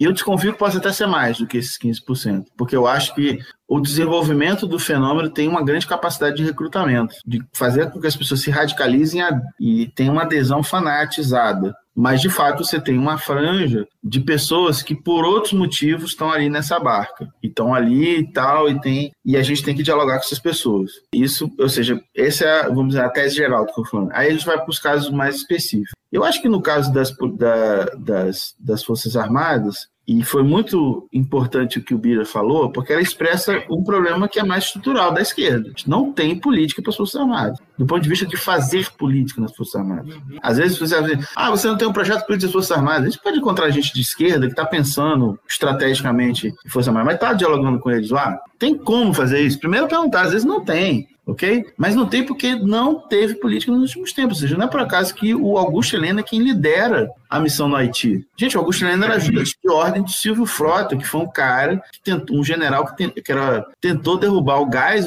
acusando o gás de ser comunista. É o cara ligado à comunidade de informações, é de onde vem Newton Cruz, ou seja, os papais do Bolsonaro ideológico. Ele vem dessa vertente. O Bolsonaro pegou o Augusto Helena, o Bolsonaro, o Lula, e mandou para Haiti liderar missão de paz né, com muitas aspas, né, porque foi um desastre. E foi, além de tudo, é importante lembrar, mas outro dia a gente pode aprofundar esse ponto, foi o apoio brasileiro a um golpe de Estado, porque o, o Aristide, que era o presidente da República no Haiti, foi derrubado pelo golpe de Estado. Os caras sequestraram ele e levaram para fora do Haiti. E o Brasil chegou lá com a missão de paz da ONU para chancelar uma ordem violada, uma ordem golpista. Então, a, a, missão do Haiti é um desastre curto prazo no longo prazo, como estamos vendo agora. É um erro bizarro da diplomacia do Celso Amorim, até hoje celebrado pela esquerda. Pô, fez merda pra caralho ali, né? Vamos combinar. Mas, assim, e não tinha polícia para forças armadas, cara. As figuras que o Lula colocou como, e a Dilma colocaram como, como ministro da Defesa, muitos casos os caras não tinham autoridade. Não tinha. Por que não tinha autoridade? Porque você não se fabrica isso de uma hora para outra. A esquerda abriu mão de ter uma política para as Forças Armadas desde 64, para falar as coisas como são. Porque até 64, porque a gente pode ter muitas críticas e devemos ter a todos a trajetória da esquerda brasileira, porque eu acho que é parte da reconstrução da esquerda criticar os erros da esquerda, não ficar só celebrando, né? Então, até 64, a gente pode falar o que for do PCB, mas o PCB tinha política para as Forças Armadas. O PCB tinha generais, gente. Tinha general que era do PCB. Era possível ter poli... tinha política para as Forças. Por mais que gente possa fazer um, um balanço histórico e dizer que a, a linha política estava errada, mas tinha. Depois de 64, né? o pessoal que, de esquerda que ainda ficou foi saindo, tipo Lamarca, e foi para luta armada e tal, e depois acabou. Depois acabou. É por isso, inclusive, que a esquerda tão facilmente cai na lábia, caiu na lábia há uns anos atrás, de que o, o Vilas Boas era legalista. Porque isso significava, inclusive, uma certa ignorância arraigada sobre esse objeto Forças Armadas. Por que, que, ele era tratado como legalista? Porque o Vilas Boas dizia que era contra a ruptura institucional. E não tinha o filho da mãe para chegar para o Vilas Boas e perguntar: é mesmo? E vem cá, em 64 teve ruptura institucional? Porque ele falar que não teve. E aí você ia descobrir, porque sempre foi o discurso dos golpistas, é que eles estão defendendo a lei, porra. Percebe? Mas é uma vontade de se enganar incrível. E você via, quando você falava desse assunto, o pessoal dizia: não, esses caras são democráticos hoje em dia. Muita gente. Por isso que eu falei, foi, uma, foi um, um vacilo, né? Para ser bem generoso, de especialistas acadêmicos que foi comprado por gente da esquerda de que as Forças Armadas tinham mudado, por, não sei porquê. Né? Tinha, tinha, tinha, não era mais aquele anticomunismo arraigado. Pô, que vacilo, cara. E aí não tinha política internamente. Se tivesse política, podia até ter mapeado melhor. Não, essa porra aí é bizarra tal. E podia ter tido política para as Forças Armadas. E aí vem a Comissão da Verdade. O que foi a Comissão da Verdade? Eu colaborei com a Comissão da Verdade. Tem um, um volume do. O segundo volume do relatório que eu escrevi, eu e uns colegas escrevemos o capítulo, que fala justamente do empresariado e a ditadura militar. Esse é o capítulo que eu ajudei a escrever. E ajudei também um outro capítulo que é sobre a perseguição ao movimento sindical, que eu fui colaborador, mas mais apoiei do que propriamente escrevi, né? Escrevi só um pedacinho. Mas a Comissão da Verdade foi tímida. O que é uma Comissão da Verdade? Por exemplo, olha que coisa engraçada. Até, até o início da Comissão Brasileira, eu falava em sala de aula que a Comissão da Verdade mais recuada era da África do Sul, do Mandela. Por que, que eu dizia que era recuada? E aí hoje uma mais recuada muito mais é brasileira. Eu tô começando a achar maneira da África do Sul. Por quê? o que, que, que o Mandela fez? Era uma, uma, era uma, foi uma grande catarse nacional. E o primeiro que foi logo depois do fim do apartheid. E o que que era? O cara que tinha torturado, tinha sido um agente do regime do apartheid, se ele chegasse no tribunal e confessasse os crimes, ele era imediatamente perdoado. Só que a sociedade ficou sabendo, ok? Do mesmo jeito que as pessoas tinham sido torturadas, violadas, davam seu testemunho. Então, o que o Mandela fez ali foi uma grande catarse nacional. O que foi a Comissão da Verdade Brasileira? não teve grande catarse nacional. Então ela foi tímida, só que a reação a ela da extrema-direita foi forte. Os caras foram para cima e por isso que abraçaram o Bolsonaro. Né? Então, não teve política para as Forças Armadas, não quis ter política para as Forças Armadas, fez uma grande cagada que foi a coisa do, do Haiti, e a Comissão da Verdade, ou seja, se é para fazer a Comissão da Verdade, não faz, porra. Faz um acordo lá com a Globo e bota em horário nobre o depoimento do Ustra. E a galera se enfrentando com ele. Foi, foi tímido. Só, só para dar um relato, esse, meu, esse capítulo que a gente escreveu, que eu, que eu liderei a escrita, inclusive, sobre os empresários, quase não saiu no relatório. Tinha pessoas da comissão que eram contra. Foi a Rosa Cardoso, que era meu contato lá na comissão, que bancou até o final. E aí o texto saiu com autorização só dela, os outros não assinaram. Percebe? É uma, é um, foi uma covardia de entrar a fundo em determinados assuntos. Por exemplo, na época saiu um. Na época da Comissão da Verdade, saiu um documentário, que é o, o Dia que Durou 21 anos, né? Sim. Que conta. Sim. É excelente. Eu, eu reassisti, reassisti esse final de semana com a minha companheira e, e, os, e os pais da minha filha, né? É, os pais da minha filha, eu sou o pai da minha filha, né? os pais da minha companheira.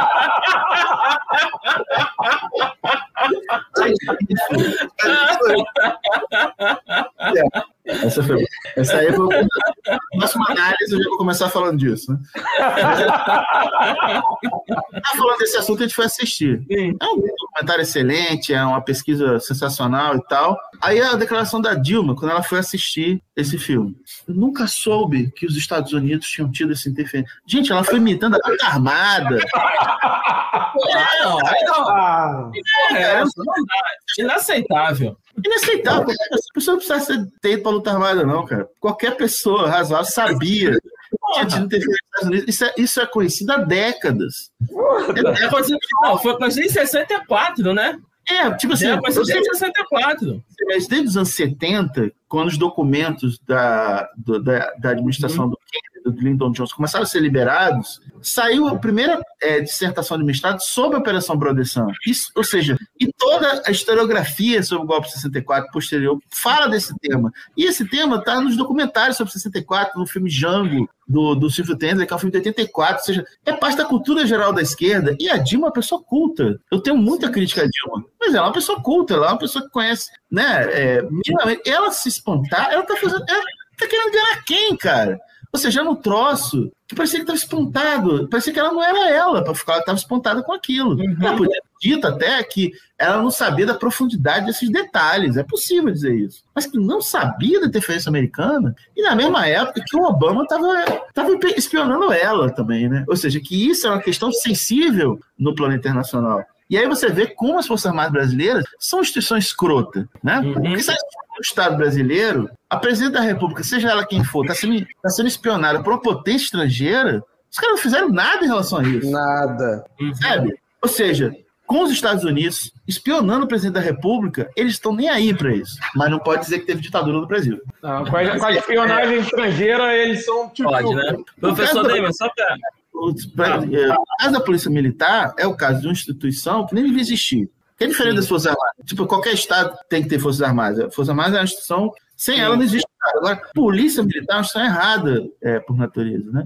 E é uma, uma instituição que fabrica esses sujeitos violentos e cuja autorização para ser violento e para ter poder de matar quem eles quiserem, principalmente pessoas pessoas pobres, parece ser uma grande recompensa para eles, porque é o que permite, inclusive, que eles possam efetuar crimes. E a milícia, a está aí. E é impressionante como essa instituição ela fabrica pessoas que elas, elas trocam a dignidade salarial por isso. Porque se tem uma coisa que o Bolsonaro nunca fez nesse governo foi fazer qualquer coisa em benefício a os, os, os subalternos militares e policiais, pô. Ferrou com os caras na reforma da Previdência.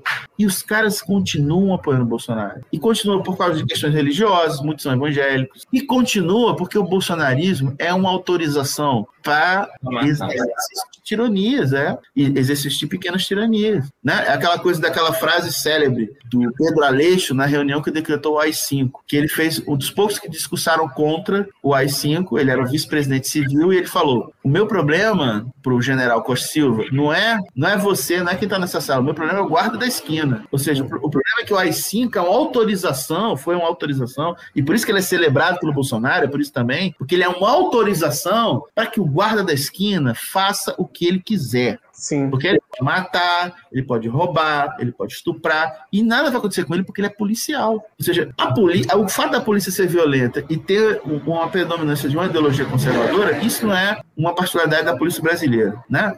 A Alemanha agora está, o governo Merkel, com o governo de direita, está fazendo campanha contra a infiltração da extrema-direita dentro das Forças Armadas, Forças de Segurança, Polícia e Forças Armadas. Isso é, isso é enquanto existir essas instituições, elas vão estar contaminadas por isso aí. O caso brasileiro é mais uma coisa mais vitaminada, porque essa ideologia ela tá, atravessa a instituição, né? Então, ela tem essa capacidade de convencimento com o projeto bolsonarista que faz com que essa seja a base mais fiel do bolsonarismo, né? Que é a base da, da PM. E acho que a gente tem que ter política para a polícia também. Eu também discordo é, da uhum. setor da esquerda que acha que todo policial é fascista e acabou. Eu discordo disso. Acho que tem que ter política para as forças armadas e para as forças de segurança Sim. pública também, né? Tem policiais antifascistas, são, são um grupo extremamente minoritário.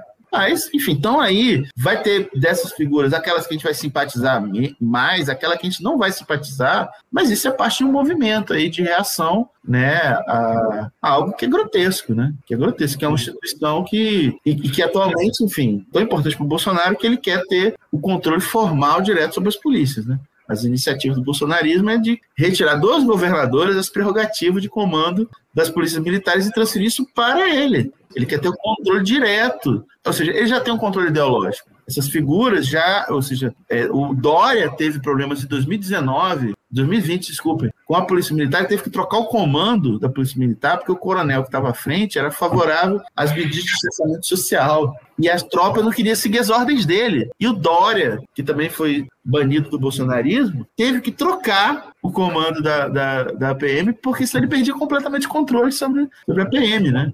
A PM, pois é, então a gente está diante de um desafio muito grande, não tem resposta fácil. Às vezes a pergunta é: o que fazer? Eu falei, putz, vamos pensar junto.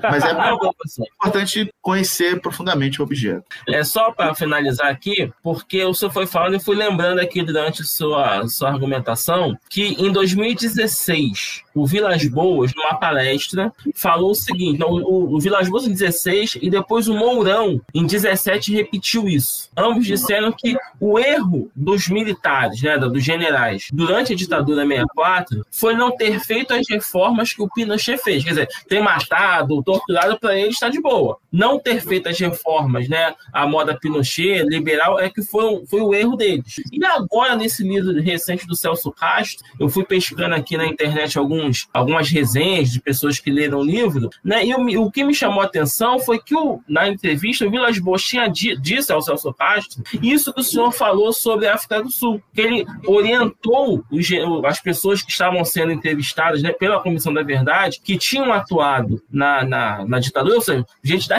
reserva, um cara da época da ativa, orientando os oficiais da reserva a não confessarem a tortura. Ele fala: na África do Sul, o povo confessou e se lascou. Ficou todo mundo desmoralizado. Nós não podemos desmoralizar as Forças Armadas. Então, quer dizer, é, a impressão que, eu tenho é: então a gente tem o quê? Um generalato neoliberal no Brasil? É isso que nós temos em 2021? Não, isso tem, isso, inclusive, o, eu acabei de me referir ao pesquisador, o Eduardo Costa Pinto, que é professor da Economia, da Faculdade de Economia da FRJ. Ele tem se dedicado a. Ele tem um paper que é muito interessante, onde ele fala justamente isso. Ele fala que tem uma conversão da alta oficialidade militar brasileira há muito tempo já ao neoliberalismo, é essa agenda. Então, aquela, a, os militares do período da ditadura militar eram nacional desenvolvimentistas. Né? Era uma, uma, uma, versão autoritária, ditatorial do nacional desenvolvimentismo, ok?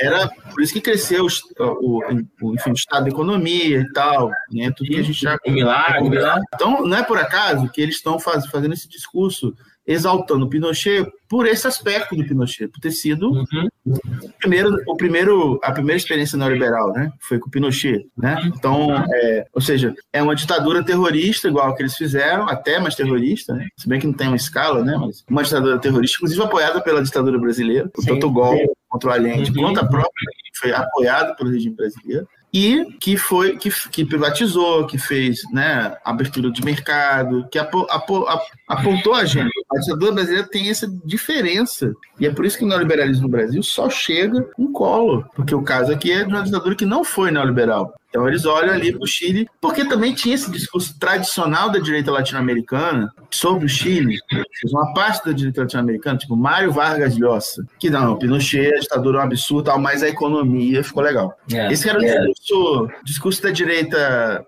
é, uhum. Muito tempo. Não, mas a ditadura não, de jeito nenhum, mas a economia é um exemplo. Né? Então o Chile é um exemplo, e agora o movimento social é, chileno que explodiu no, no, nos últimos anos jogou essa narrativa para casa do cacete, né? Sim, Estão enterrando a Constituição do Pinochet justamente por isso, né? Porque aquilo não é um paraíso, né? Ou seja, o Chile não tem um SUS, cara. Imagina. E, e o, o Sebastião Pinheiro, que é um quadro da direita, inclusive com vínculos internacionais, né? O, o Sebastião Pinheiro é da Heritage Foundation, que é o grande think tank neoliberal dos Estados Unidos É o, é o think tank que, que fornecia o programa de governo do Reagan. O cara é ligado a isso, sacou? Ou seja, o cara quadro do capitalismo Sim, internacional, da direita imperialista e ligado ao circuito neoliberal. Ele não era negacionista, tipo o Bolsonaro, sacou? Como é que vai administrar uma crise dessa? Os caras não têm o SUS, né? Então, é problemático, né? Quer dizer, o caso brasileiro podia ser pior se a gente não tivesse o SUS. Imagina se não tivesse o SUS, gente. Uhum, a gente verdade. Negacionista de extrema direita. Gente, é, um milhão já tinha passado um milhão de mortes. Sim, com certeza milhão de mortes, talvez ano passado, sei lá. É uma catástrofe bizarra, né? Um governo desse sem o SUS, né? E tem o SUS, e tem o SUS porque teve não teve neoliberalismo na ditadura, e na luta contra a ditadura, e principalmente na Constituição de 88, por que, que eles odeiam a Constituição de 88? Porque a Constituição de 88 tem uma, uma ideia tímida de Estado de bem-estar social. Tímida. Bem tímida. Tímida, Estado de bem-estar social. Ou seja, é uma Constituição de uma república burguesa, tem lá, direito à propriedade privada, entretanto, direito ao uso social, né? o, o, o social propriedade privada, que é um, algo que os movimentos sociais que lutam por terra, por moradia, se, se valem. Uhum.